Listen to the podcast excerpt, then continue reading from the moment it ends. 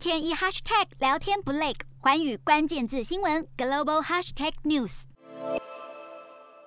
根据中国共产党党章规定，中国中央委员会每届任期五年，每年至少开一次全体大会。不过，从文革结束、改革开放直到现在四十多年以来，中国大陆的惯例是每五年召开七次全会，其中以六中全会最受关注。特别是像这一届，适逢两届中央委员会换届之前，基本上会敲定下一届中国权力的核心人员，包括政治局常委，还有政治局委员的人选，进一步奠定习近平时代得以连任或结束，并且有可能议定下届党代表的召开日期。例如第十七届六中全会决定十八大在二零一二年下半年召开。第十八届六中全会则决定十九大在二零一七年下半年召开。从实际意义来看，担任承上启下的作用。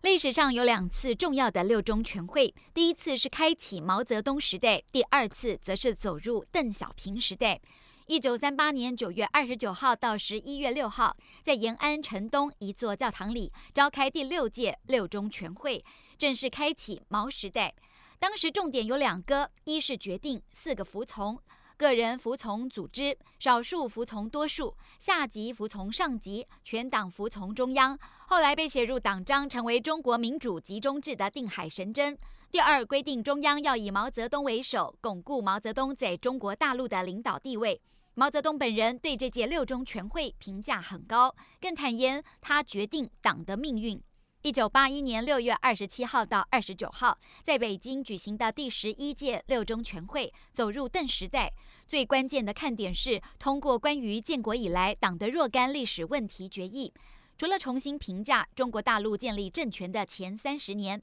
更审视毛泽东的思想跟功过，彻底否定文革，拨乱反正，全面推进改革开放。